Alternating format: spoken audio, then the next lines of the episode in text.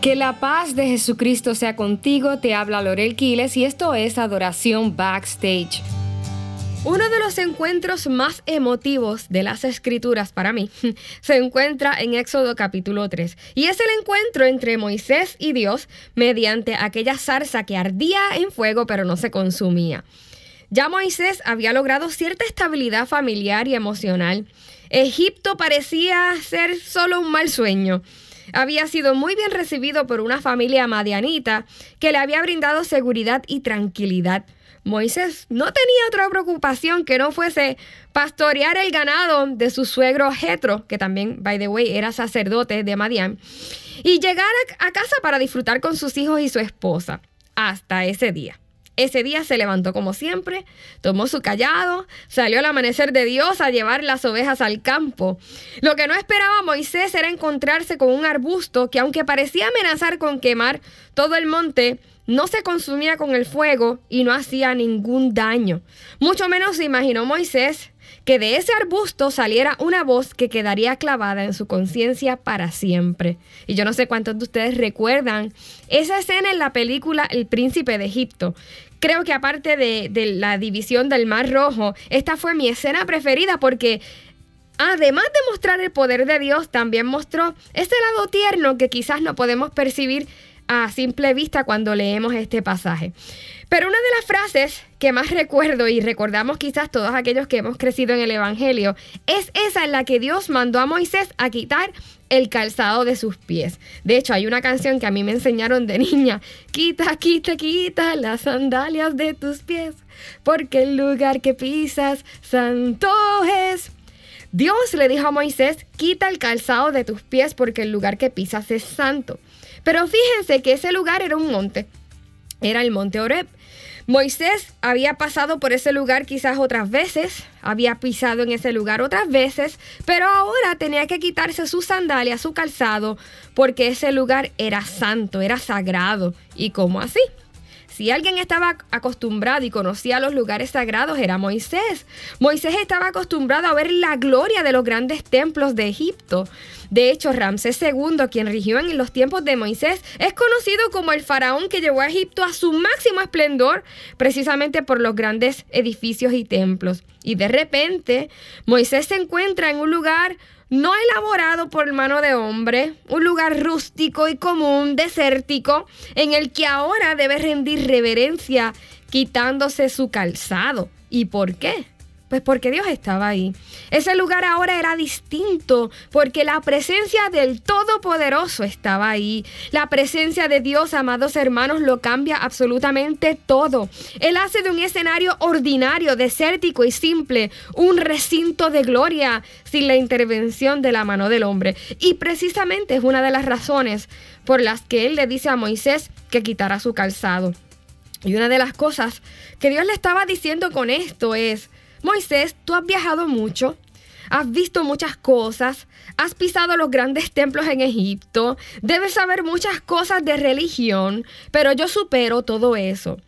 Nuestro calzado, amados hermanos, habla de nuestro viaje, de nuestra trayectoria, de nuestra historia, de dónde hemos estado. Y Dios le estaba diciendo, tu historia y tu experiencia, Moisés, no es lo que te dará entrada a mi presencia, ni tampoco es suficiente para hacerte permanecer de pie. Te resta largo camino, pero no es tu experiencia ni tu pasado lo que te sostendrá. Los japoneses son muy conocidos por esta práctica de quitarse los zapatos antes de entrar a las casas y a otras edificaciones. Y la razón principal es la higiene, que trasciende también culturalmente, ¿verdad? En su cultura al aspecto espiritual. Ellos no quieren que todo lo acumulado del camino entre a sus recintos o residencias. Y básicamente este mandato de Dios a Moisés tiene el mismo principio. Este lugar es santo, separado, puro, único, y aquí vas a entrar de la misma manera. Les confieso que durante mucho tiempo yo temía cada vez que escuchaba o leía esto. Pensaba en esta orden como una orden mega fuerte con voz de trueno. ¡Moisés! Quita tus sandalias porque este lugar es santo. Pero hay algo que no podemos pasar por alto, que este lugar es santo, sí, el Dios que llamaba era santo, santo, santo. Que Dios llamó a un hombre imperfecto con un cuerpo corruptible a ese lugar santo. pero se presentó de antemano a través de una zarza que no se consumía. Pensar en ser llamados a la santidad de Dios nos parece pensar en ser algo así como pulverizados, ¿cierto? Pero Dios llamó a Moisés a través de un arbusto que no se consumía para que él también tuviera la confianza de que no sería consumido. Era como decirle a Moisés, de la misma manera en que mi fuego no consume esta zarza, no te consumiré a ti. Dice la escritura inclusive, por la misericordia del Señor no hemos sido consumidos. Confía, quita el calzado de tus pies ¿No te parece grandioso? ¿No se muestra la ternura de Dios aún con ese hecho? Quitarse el calzado también es un acto de confianza. Yo recuerdo a este amigo que siempre nos invitaba a tomar café a su casa y nos decía, vengan a tomar café con los zapatos quitados. Quitarse los zapatos nos dice que estamos en un lugar confiable, en un lugar donde podemos descansar. Aquellos que me conocen saben lo mucho que a mí me gustan los zapatos, sobre todo los de tacones altos. Y tanto es así que en varias iglesias donde he ido me han regalado zapatos. Pero los zapatos altos me gustan hasta el momento en que los pies comienzan a latirme y no deseo nada más que quitármelos. Que mucho sufro cuando salgo de una actividad y vamos a otro lugar donde no me los puedo quitar. Pero cuando llego a mi casa, ¿qué es lo primero que hago? Quitarme los zapatos. De hecho, mi esposo me dice, Lorel, tú te los quitas en la misma entrada. Qué alivio se siente. Es descomunal. Yo no me quito los zapatos en todo lugar, solo en aquellos donde me siento en casa. Por otro lado, quitarnos los zapatos en un lugar también habla de rendirnos. Una de las cosas que no podemos hacer, por ejemplo, si estamos en la guerra, es quitarnos las botas, quitarnos los zapatos. Aún si vas a dormir mientras tus compañeros velan, tú duermes con las botas puestas porque tienes que estar apercibido de ese momento en el que tengas que moverte y correr. Pero en la presencia de Dios no es así. Dios nos dice, quítate los zapatos, ríndete aquí. En este lugar no tienes que estar a la expectativa de salir corriendo. Dios sabe que las ansiedades del camino nos pueden atar. Él sabe que las tentaciones del pasado nos pueden convocar y por eso se adelanta y nos pide que nos quitemos el calzado, porque es más difícil huir de un lugar descalzo.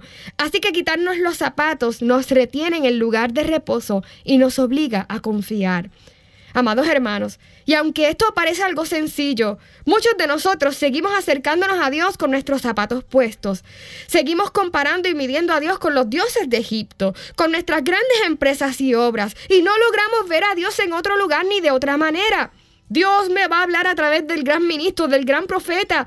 Dios está eh, con esa persona mega talentosa. Dios me va a hablar en la gran conferencia. Dios está en el gran templo. Y muchas veces le pasamos por el lado a la salsa que arde y no se consume porque no nos podemos dar cuenta porque esperamos ver a Dios en otro lugar, en otro lugar que nos parezca más grande y de mayor prestigio. Pero no podemos ver y escuchar a Dios a menos que nos quitemos los zapatos del orgullo, de la religiosidad y del prejuicio. Hay algunos que no logran ver a Dios en su vida porque no están dispuestos a quitarse el calzado ministerial, sus títulos ministeriales. Yo he escuchado inclusive decir a gente, decir, eh, yo moriré con las botas puestas. Y aunque muchos lo dicen con, con, la pasión de su corazón, otros literalmente no saben soltar su posición ministerial. Y más que vivir por amor a Cristo, ahora viven aferrados a sus zapatos ministeriales y no conciben otra orden de Dios. Dios les dice pausa y no pausan. Dios le dice, quiero que te dediques a esto ahora, pero no lo hacen. Dios le dice, no vayas o ve a este lugar, pero no van, porque no quieren quitarse el calzado de sus títulos. Y no podemos ver a Dios, amados hermanos, a menos que estemos dispuestos a quitarnos el calzado de nuestras ambiciones y nuestros títulos. Dios convocó a Moisés a hacer algo en lo cual él no se sentía capacitado y no estaba acostumbrado. No era lo que él quería hacer, pero Moisés tenía que quitarse el calzado de su experiencia, de su comodidad, de sus costumbres, de sus títulos para poder recibir el santo llamado de Dios y caminar entonces en su voluntad. Hay personas que no logran acercarse a Dios porque siguen con los zapatos de sus errores, de la trayectoria de pecado que llevaban. Siguen pensando en dónde habían pisado antes, en dónde han estado y se les hace difícil pensar que Dios pueda tener algo con ellos. y mucho menos acercarse a ellos. Qué diferente ocurrirá si he estado aquí toda mi vida. ¿Cómo puede ser Dios que me hable de perdón, de salvación, de santidad, de libertad a mí? Si mira dónde yo estoy. Pues Moisés tuvo que ver a Dios en ese mismo lugar donde él estaba, en el lugar de la familiaridad donde había estado y pisado quizás cien veces. Ahora Dios se le reveló y también a ti se te revela y dice, confía, Suelta el calzado de tu pasado, del temor. Yo soy el Dios Santo que te ama tanto, que ha provisto el camino por donde pisar y no ser consumido. Sé que no eres perfecto, yo sé que no eres perfecta, pero ahora Cristo es el camino seguro donde puedes pisar, caminar, confiar y descansar hasta llegar y descansar en mi presencia. Lo más maravilloso del desierto y la zarza que ardía no era la zarza, era que Dios quisiese que un hombre corruptible entrara en su presencia y en su santidad. Y esa es la convocatoria que Dios te hace. Quita el calzado, yo te quiero conmigo, te he dado un lugar conmigo a través de Cristo Jesús.